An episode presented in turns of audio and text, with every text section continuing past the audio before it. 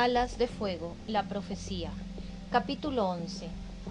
Era más pequeña de lo que había imaginado, más pequeña que Rapaz, pero Cieno sabía que bajo ninguna circunstancia debían subestimar a la reina de los alas celestes. Llevaba 30 años en el poder y durante ese tiempo la habían retado 14 veces, 14 contrincantes valientes, estúpidos y ahora muy muertos. Era la reina más longeva y más mortal de toda Pirria, por no mencionar que posiblemente era uno de los peores dragones que podrían ponerle la garra encima a los dragonets del destino. Sobre todo desde que era una buena aliada de Brazas, que odiaba la profecía y había destruido el huevo de ala celeste seis años atrás.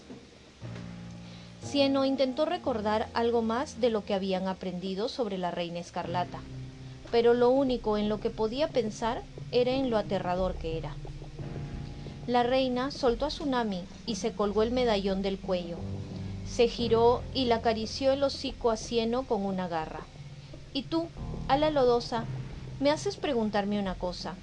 Si estamos en el mismo bando, ¿por qué no me has reconocido? Como ya he dicho, intervino Tsunami, la reina escarlata la silenció con un azote de su cola. Me gusta la voz del ala lodosa, temblorosa, profunda y nerviosa.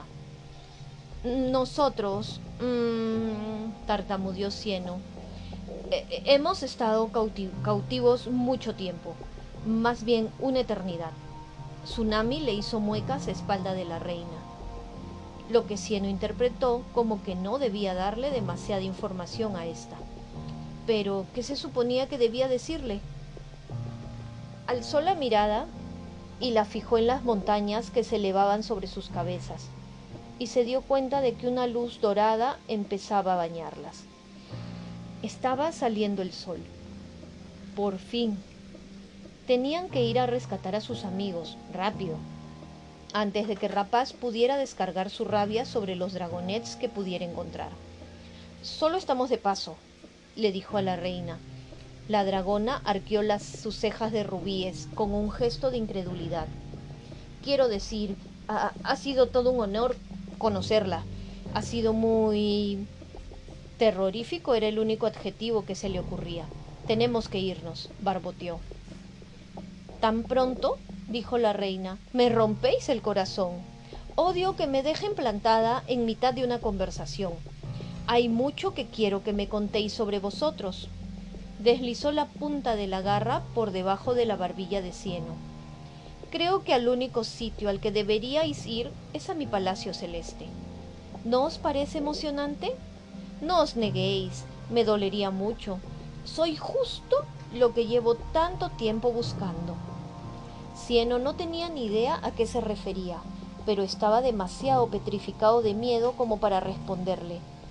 Miró directamente a los ojos ambarinos y nada amistosos de la reina, pensando por primera vez en su vida que quizá Rapaz tuviera razón de todo lo que les había dicho, especialmente en lo que tenían que quedarse bajo la montaña y evitar a todos los dragones malvados del mundo exterior.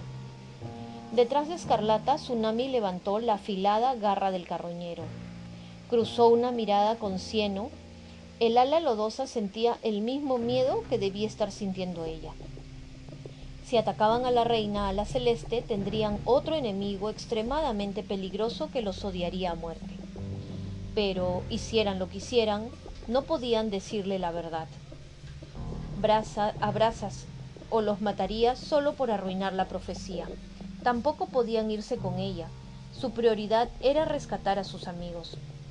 Él asintió suavemente. Hazlo, no tenemos otra opción.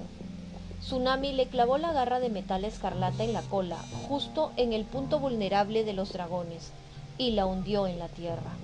La reina rugió de furia y dolor, giró la cabeza a su alrededor y empezó a escupir fuego en todas direcciones. ¡Vuela! gritó Tsunami. Se escabulló por debajo de las llamas y le tiró de la cola Cieno, él abrió las alas y se elevó en el cielo, mientras el fuego de la reina le chamuscaba las garras traseras. Tsunami se puso a su lado, sus aleteos eran débiles, pero llenos de determinación. No tardará en liberarse, exclamó Tsunami. Rápido, tenemos que huir de ella y perderla entre los picos de las montañas. Tsunami se elevó por el precipicio y Cieno la siguió. Volaron por encima de la cascada, por donde el río manaba del agujero del precipicio. Se elevaron más hasta llegar a la cima, se escabulleron por el terreno rocoso, ocultándose entre los árboles verdes y los arbustos. Incluso allí arriba, las montañas seguían muy por encima de sus cabezas imposiblemente altas y tremendamente grandes. Los picos zigzagueaban de norte a sur como los afilados dientes de un dragón, filas y filas que no parecían tener fin. La grandeza de todo seguía apabullándolo. ¿Cómo volverían a encontrar a sus amigos en medio de todo aquello? E incluso, aunque consiguieran encontrarlos, ¿cómo podrían cinco dragonets salvar un mundo tan grande? Tsunami iba abriendo el camino, volando bajo las copas de los árboles, escondiéndose en los desfiladeros cuando los encontraban. Sus aleteos cobraban fuerza a cada momento. La luz del sol irrumpió con fuerza y deslumbró a Cieno. El dragonet no estaba acostumbrado a tanta claridad, y aquello era solo el amanecer. La ferocidad del mediodía aún estaba por llegar. Ahí, gritó Tsunami girando la cabeza hacia una concavidad en la montaña. Descendieron y aterrizaron al lado de una pequeña cueva. Desde allí podían observar la meseta de piedra con los valles y los picos de la montaña a su alrededor. Cieno no paraba de mirar a todos lados, nervioso. El rugido de la cascada era un mero susurro en la distancia. No había ni rastro de la reina escarlata. No me puedo creer que lo hicieras, le dijo a Lala Marina. Era lo que tenía que hacer, ¿no? preguntó sin su seguridad habitual. Se rascó las agallas preocupadas, luego se deslizó por las sombras de la cueva y entró para comprobar si estaba vacía. Cieno quería reconfortarla, pero también estaba preocupado. El dragonet cerró los ojos y dirigió el rostro hacia la salida del sol. El calor se le fue colando por entre las escamas hasta calentarle los huesos. Deberías verte, le dijo Tsunami desde la cueva. Casi brillas. No sabía que los alas lodosas tuvieran tantos colores. Cieno abrió los ojos y miró hacia abajo. Siempre se había visto de color marrón, escamas marrones, lisas, garras marrones ordinarias, de color barro desde los cuernos hasta la cola pero ahora, a plena luz del día, por primera vez en su vida podía ver destellos dorados y ambarinos entre sus escamas, y debajo de ellas incluso los distintos tonos de marrón parecían más ricos y profundos, como el arcón caoba donde Membranas guardaba los pergaminos más delicados. Ah, eres precioso, bromeó Tsunami, saliendo de la cueva. Cieno tuvo que reprimir una exclamación, si el sol lo hacía relucir a él con nuevos colores, a Tsunami la hacía brillar como una joya, como si fuera una dragona hecha de zafiros y esmeraldas u hojas de verano y océanos. Cieno pensó en Gloria y en lo hermosa que era ya en las cuevas oscuras. Ninguno de ellos sería capaz de mirarla directamente a la luz del sol.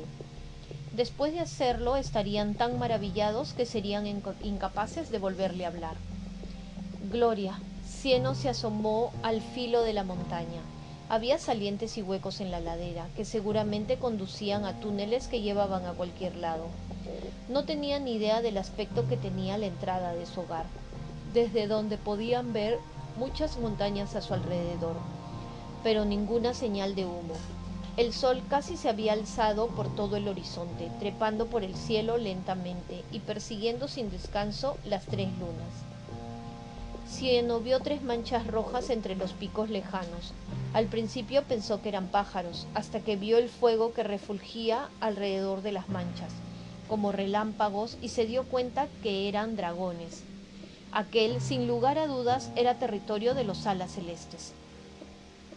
Nocturno no se había equivocado al situar la cueva secreta, pero ahora la reina de los alas celestes estaría buscándolo sin descanso. No sabía cómo conseguirían escapar de allí. Tsunami lo agarró del hombro. Allí, gritó, señalándole un punto lejano.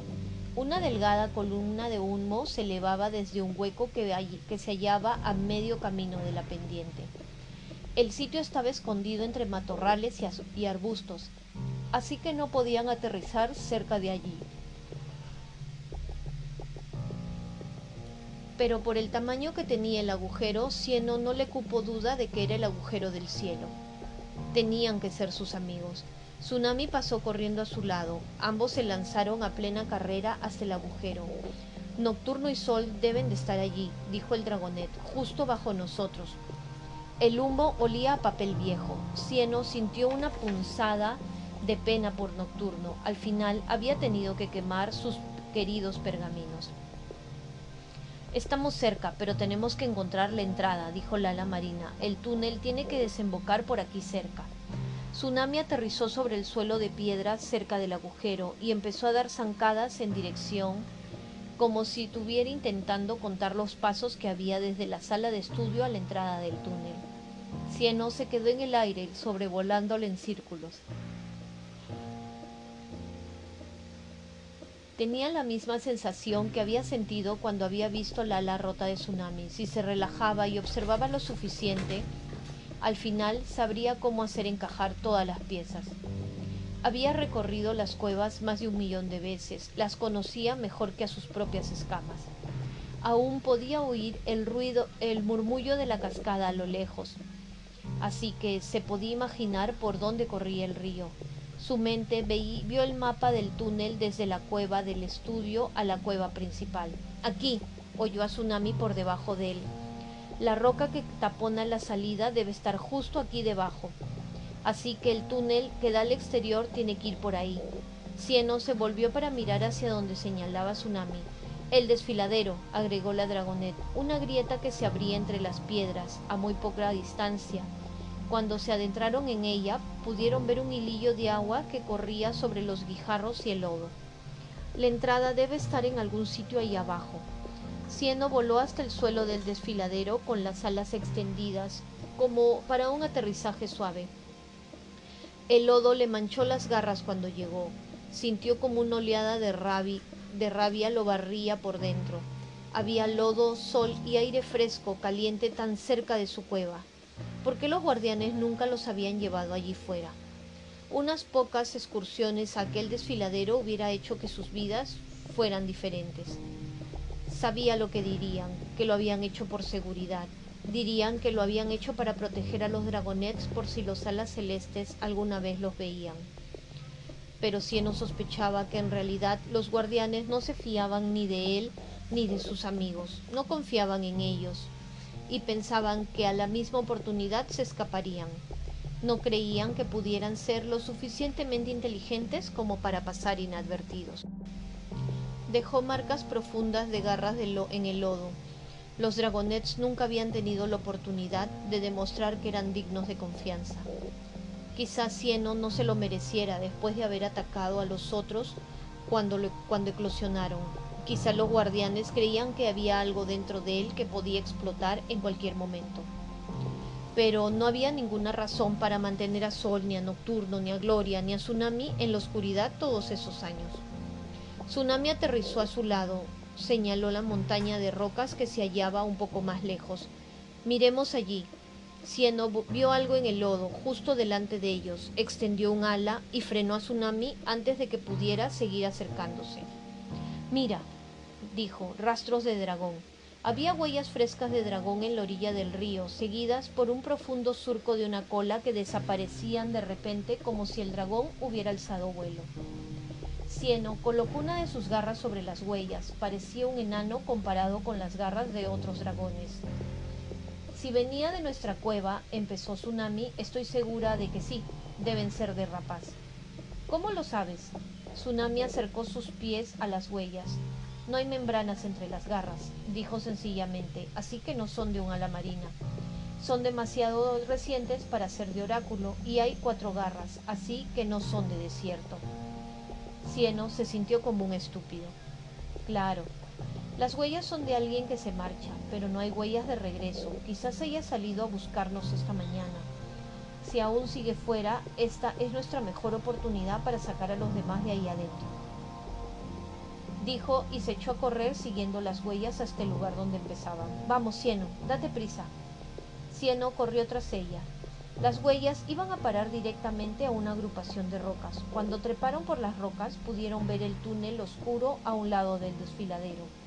Estaba totalmente oculto a la vista, a menos de que uno observara desde el ángulo correcto. Ahí está, susurró Tsunami. ¿Por qué no ha borrado mejor sus huellas? preguntó Cieno preocupado. ¿Y si es una trampa? No lo es, respondió Tsunami, que parecía segura. Rapaz no podía saber que volveríamos por los otros, no es su forma de pensar. Si fuera uno de nosotros, escaparía y dejaría a los demás atrás sin pensarlo dos veces. Cieno pensó que tenía razón. Rapaz no creía que los dragonets pudieran mantener su palabra, ni que pudieran preocuparse por otros dragones. Tenía prisa por encontrarnos, eso es todo, fue la explicación que encontró su amiga. Cieno miró al cielo nervioso. Si Rapaz no se había preocupado en ser cuidadosa, debía de estar muy enfadada con ellos.